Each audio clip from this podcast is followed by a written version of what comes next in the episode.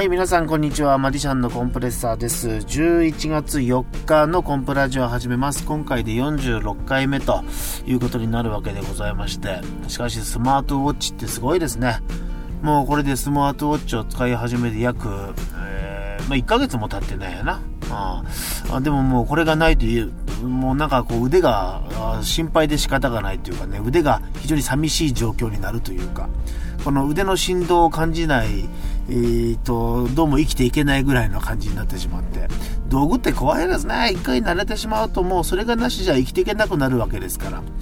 えー、逆に言うとその便利さを知ってしまうと、えー、その便利さがもう当たり前になってしまって、もっと上のことをこう、見つけたくなるんでしょうね。えー、でも一方でこういう道具というのは使う人にもよりますからね。あの以前ある人がね、その iPhone のことをアホンとかなんとかこう言いながらね、iPhone とそのアホをかけたんでしょうけど、その、残念ながら使う人がしっかり使えば、道具というのは生かされていくわけでね、使う方の能力っていうのもやっぱり大事になってくるんじゃないかなと思って、あの、別に言い訳じゃないですよ。スマートウォッチ使ってる自分に対する言い訳じゃ やっぱりね、使いこなしたいじゃないですか。どうせ使うんだったらもうとことん使いこなすぞみたいなところがあって。だけど実際どうなんですかね。普段、あの、こういうの特に興味ないわっていう人にとっては全く不要なものかもしれませんけども。まあ、根本的にはこういうの大好きなんで、もう左腕にないと寂しいなという、そんな感じで。今なんかでもねこうやって収録してる時も、えー、OK Google という言葉をこう一言喋っておい反応すんなよ。今反応すんなよスマートウォッチ。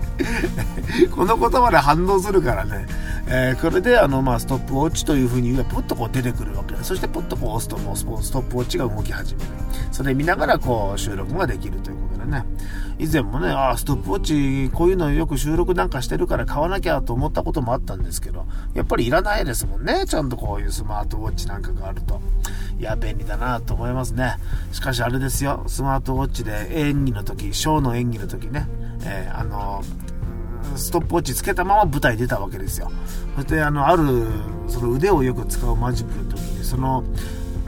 このスマートウォッチってのは自分の方に画面を向けると画面がパッとこう明るくなるんですね。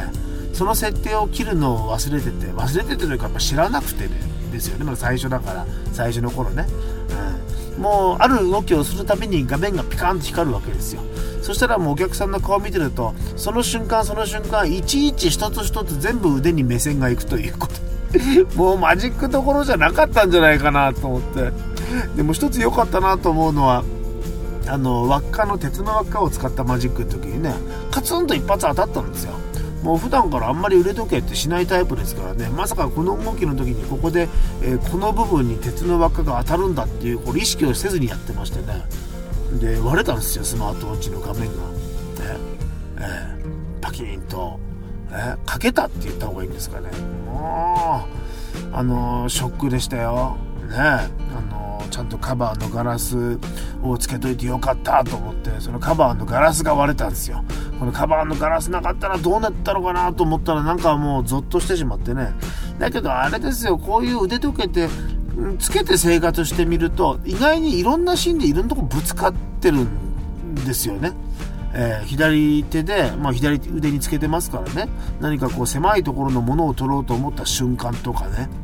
ねあ意外にこういうとこで雑にこう腕突っ込んでるけどこれ腕時計全部ぶつかるんだなっていうのをこう初めて知った。使ってみないと分かんないですよね。買って嬉しいなって言ってる時は分かんなくて実際使い込んでいくとあのいろんなシーンであこんなことが起こるんだってことがあるんですもんね。これマジックでも一緒であの自宅でねまたはまあいろんなとこでこう練習をしてよしじゃあ本番にかけようと。で本番にかけてみるとあこんなことが起こるんだってことは結構あるんですよね。練習では気づかないことね、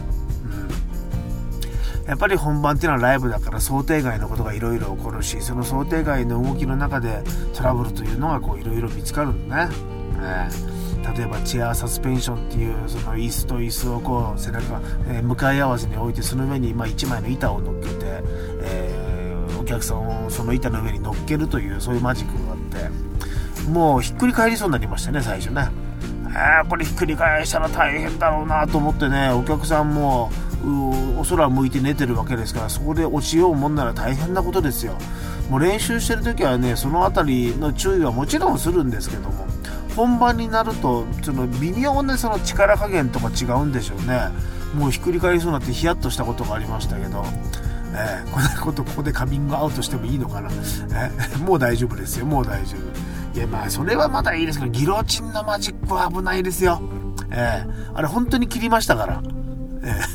いやお客さんの首じゃないですよ。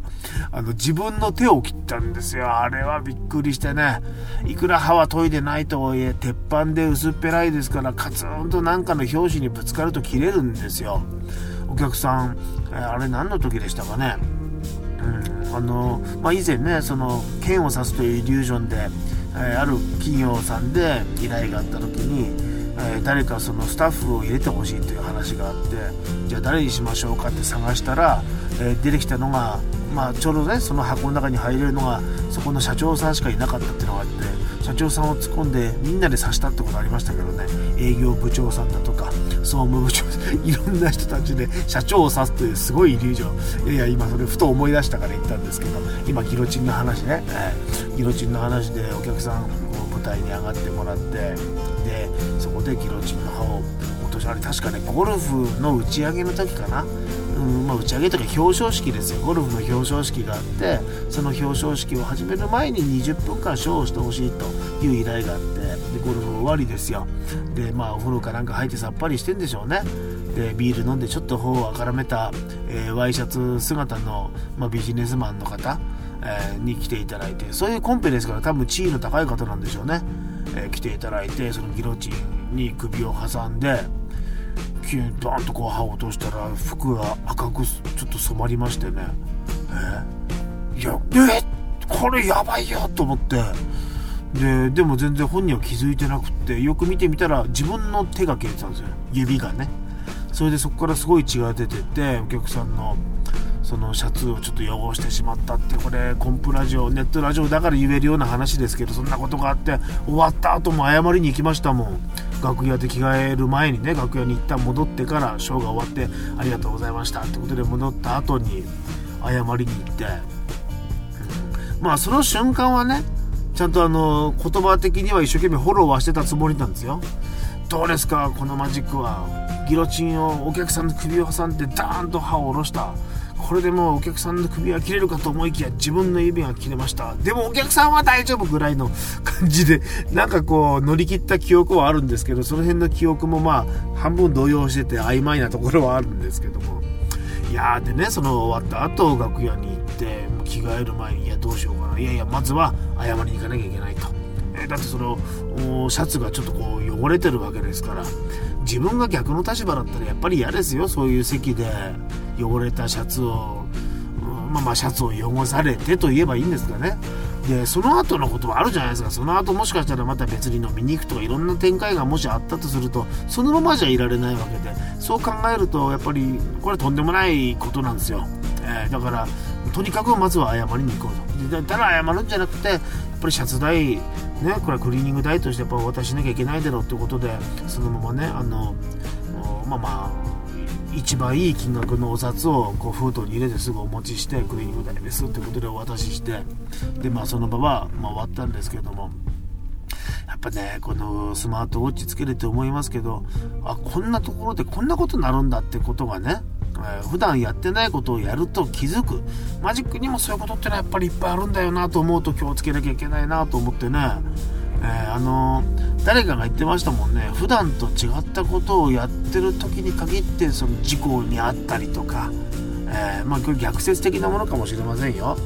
うん、あの後から考えてみると普段やらない行動をとってたなあの人とかね。その例えば事故に遭った人とかね。